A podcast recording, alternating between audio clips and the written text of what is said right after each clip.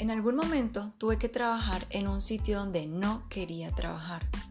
De por sí el tipo de negocio no me gustaba y realmente desde siempre le había tenido rechazo a ese tipo de lugares. Era un hospital.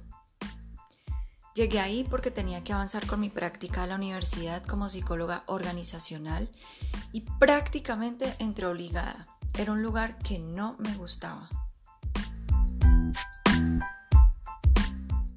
Yo quería hacer mi práctica profesional en un lugar donde pudiera aprender varios procesos, donde el trabajo fuera variado y no tuviera que dedicarme exclusivamente a hacer selección de personal. Quería que hubiera un buen clima laboral. También quería que mi práctica profesional fuera mi mejor carta de presentación para mis futuras experiencias laborales. Quería tener reconocimiento por todo mi esfuerzo durante la carrera quería tener prestigio y demostrar que merecía una buena oportunidad laboral. Quería demostrar que aunque crecí pensando que no servía para nada, por lo menos a nivel profesional podía hacer algo. El problema fue que el ambiente laboral era muy tenso. Cuando me levantaba en la mañana no quería ir a trabajar y la jornada se me hacía eterna. También mantenía muy cansada aunque solo trabajaba medio tiempo y yo no sabía cómo resolver eso. Después de haber renunciado y con el pasar de los años, me di cuenta que a otras personas les pasa lo mismo. Se la pasan cansadas por años y no saben por qué. No importa si toman vitaminas o no, o si se alimentan balanceadamente. No importa lo que hagan, siguen cansadas. En algún momento descubrí que eso pasa cuando las personas son muy sensibles y pueden sentir el cansancio de los demás y se lo toman personal sin darse cuenta. Es decir, terminan sintiendo el cansancio de todas las personas a su alrededor como si fuera propio. Eso pasa cuando hay vampiros energéticos, que son personas que consciente o inconscientemente le chupan la energía a los demás dejándolos muy cansados y sin saber cómo reponer su energía.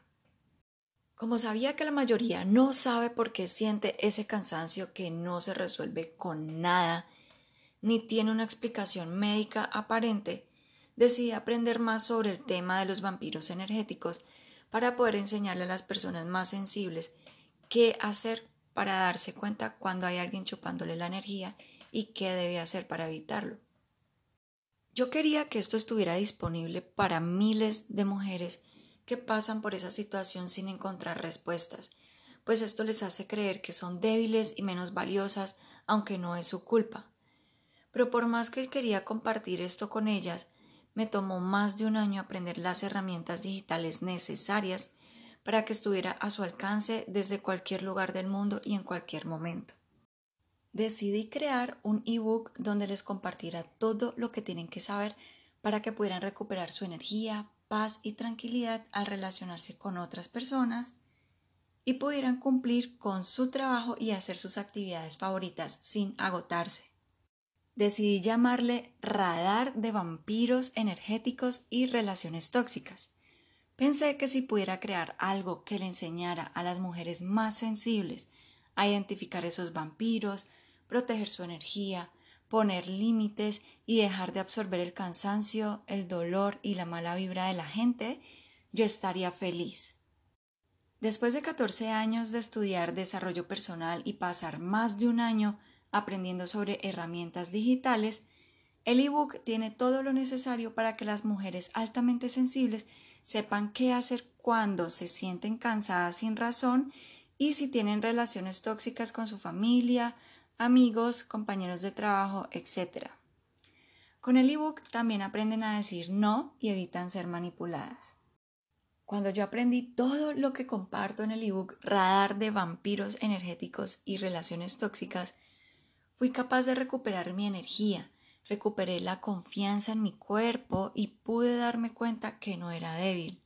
Aprendí a poner límites y proteger mi energía para evitar el cansancio, la negatividad y la mala vibra que en realidad era de otros y no mía. Recuperé mi energía para hacer mis actividades favoritas y las del día a día. También descubrí qué relaciones tenía que sacar de mi vida para sentirme en paz conmigo misma. Aprendí a seleccionar las personas con las que sí podía compartir, sentirme respetada y aceptada sin tener que fingir lo que no soy.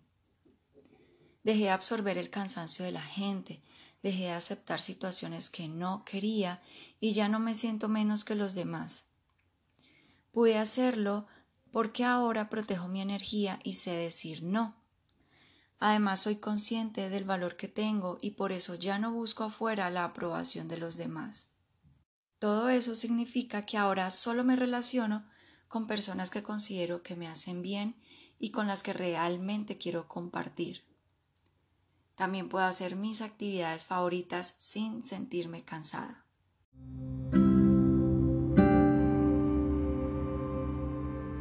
Acompáñame en el próximo episodio de Boutique para el Alma.